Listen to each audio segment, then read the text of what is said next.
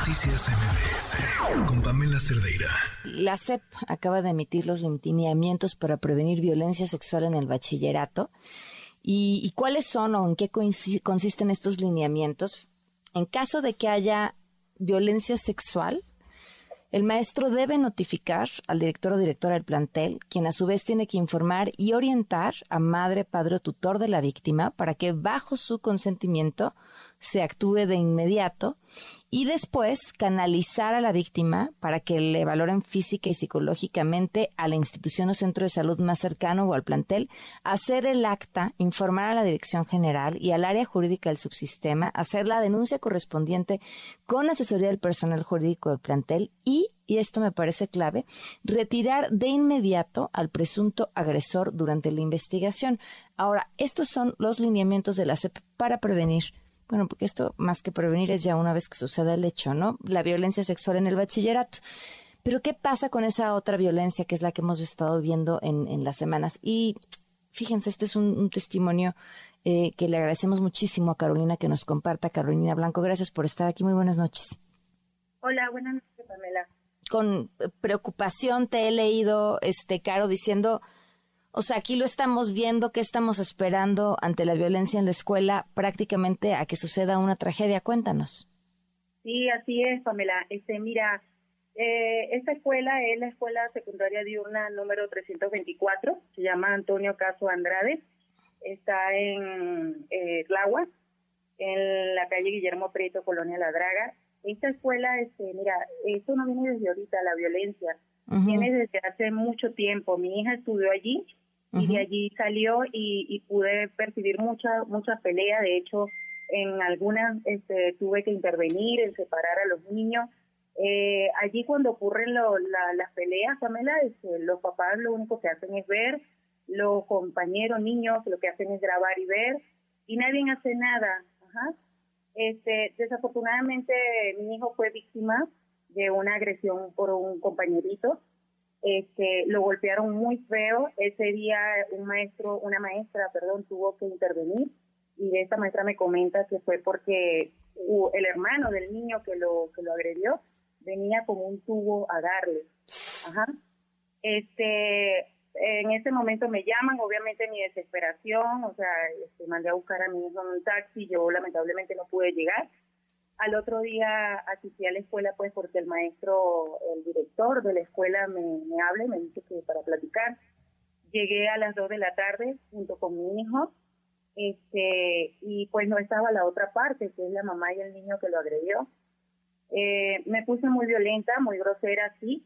Como mamá estoy en toda mi, posición porque pues como yo vengo diciéndote, este es eh, una violencia que viene hace mucho tiempo. Tengo muchos videos donde diario, diario son peleas feas, son como peleas callejeras, y, pues como yo se lo dije al director, ¿qué están esperando? Que haya una desgracia para poder actuar. Entonces, este, a raíz de eso, yo puse la denuncia en buzón escolar. Obviamente, en buzón escolar el otro día me dieron este, la respuesta, o sea, fueron a la escuela, tuvimos una reunión junto con la inspectora general de la zona escolar. Okay. Eh, ellos, ellos dicen, ellos lo único que, que el acuerdo donde se llegó fue donde yo tengo que llevar al niño a la escuela e irlo a buscar en la, en la noche. Pues, pero estás de acuerdo, como lo que se los comenté a ellos, hay muchos papás que no pueden llevarlo ni los pueden ir a buscar porque pues trabajamos. Uh persona soy yo. Mi hijo siempre se ha ido solo y siempre se ha venido solo. Entonces la inspectora ese día me dijo este, que acordáramos a eso y que si el día que yo no pudiera ir por el niño y le llegara a pasar algo, ya eso corría este por mi cuenta, o sea, que yo iba a ser o sea, Tú, la, la, forma en la que ellos garantizan la seguridad de tu hijo es que tú lo lleves y tú lo recojas. Y si tú no lo llevas y tú no lo recoges y algo le pasa afuera de la escuela con otro estudiante que ya alzaste la voz que lo ha violentado, ¿es culpa tuya? Ajá, que si le llega a pasar algo al niño es culpa mía. Y es que mira, Pamela, este, o sea, ni siquiera como papás estamos seguros, ¿sabes? Tengo un video, no sé si recuerdo que te lo compartí, donde una mamá va con su hija a buscar a su niño a la escuela y la mamá va caminando con su niña y su niño y un grupo de chicos agarran a golpe al hijo de la señora. la señora se le va encima a los chicos y la niña también y los, y los chicos empiezan a golpear a, la hija de la señora y también le dan a ella también. Entonces, pues, este, aquí no se trata de que si tú lo buscas o no lo buscas, tu responsabilidad, o sea, no, aquí tiene que haber una seguridad fuera. Yo le dije a ellos, ¿cómo es posible que el día que yo me puse este, violenta, porque sí me puse muy violenta, porque estaba muy molesta en la forma como golpearon a mi hijo, ¿Cómo es posible que en ese momento llamaron a la patrulla? Llegó una patrulla enseguida, o nada más como vieron, como, como mi hijo y yo nos pusimos molestos, mi hijo mayor y yo, llegó una patrulla. Y yo le dije, ¿cómo para eso sí llamas a la patrulla? ¿Y cómo no le hablas a la patrulla cuando ocurren estas peleas allá afuera? ¿O cómo le hablas a la patrulla para que resguarden la seguridad de los niños, de los papás? Y no me decían nada, o sea, el director no hace nada, de verdad es que se queda callado. Y muchas mamás me han dicho que el director no hace nada, es que el director no alza la voz, el director, y el director solo dice, es que vamos a la alcaldía y no hace nada. Mira, supuestamente han ido a la, alcaldía, han hablado a buzón escolar, a la SED y no hacen nada. O sea, dicen que, que no hay que no hay patrullas. O sea, y yo la verdad estoy aterrada, o por lo menos yo diario veo las noticias y con lo que pasó con esta chiquilla de en el estado, la niña Norma, un mal golpe, vea hasta dónde terminó entonces yo no quiero que eso ocurra ni con mi hijo ni tampoco ocurra con otro niño. O sea, tiene que, que, haber algo.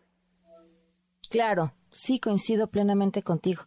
Pues increíble y tu y tu caso seguramente es lo mismo que pasa en muchas otras escuelas en donde ahí están los llamados de atención sin que haya respuestas eh, de, de, quien tiene que responder y tratar de controlar esta situación. Mira, que en esta escuela este, soy la única mamá que ha alzado la voz, la única, la única. Este, he escuchado muchas mamás que dicen, es que vamos a la alcaldía, que puse la denuncia, y yo le digo, no, mira, yo creo que aquí se trata de reunirnos todas y alzar la voz, no nada más yo.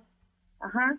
Este, en la escuela existe un botón rojo. Se supone que la escuela es de dos turnos, turno de la mañana y turno de la tarde. Y lo que pude percibir que ese botón rojo, que es para llamar a la seguridad, para que llegue de rápido cuando ocurre ese tipo de problemas, lo tiene el turno de la mañana. Y yo hablé con la inspectora y le dije, ¿por qué si es una escuela y son dos turnos? ¿Por qué el botón solo lo tiene en la mañana y lo tienen resguardado ellos? Deberían de también en la tarde utilizarlo si es un solo plantel. No me dijeron absolutamente nada, se quedan callados. Este, hay unas cámaras de vigilancia donde yo fui una de las mamás que aporté para poner esas cámaras de vigilancia las cámaras están sin funcionar. Desde el 3 de febrero habían dicho que la iban a poner a, trabajar, a que estuvieran en funcionamiento y hasta el sol de hoy no está. Entonces realmente que yo sí pido por favor que tomen cartas sobre el asunto. Se siguen presentando muchas más peleas diarias. Ya no nada más son con los niños, también son los papás. Papás que se llegan y ven a sus hijos que lo están golpeando y se meten a defenderlo y ya entre papás o mamás se agarran a golpes y creo que es mucha violencia y eso no puede seguir ocurriendo, Pamela. Claro, sí, sí, tienes toda la razón. Pues te agradezco mucho que, que nos compartas tu testimonio y, vamos a seguir al pie del cañón. Muchísimas gracias. Sí, gracias a ti. Buenas noches. Noticias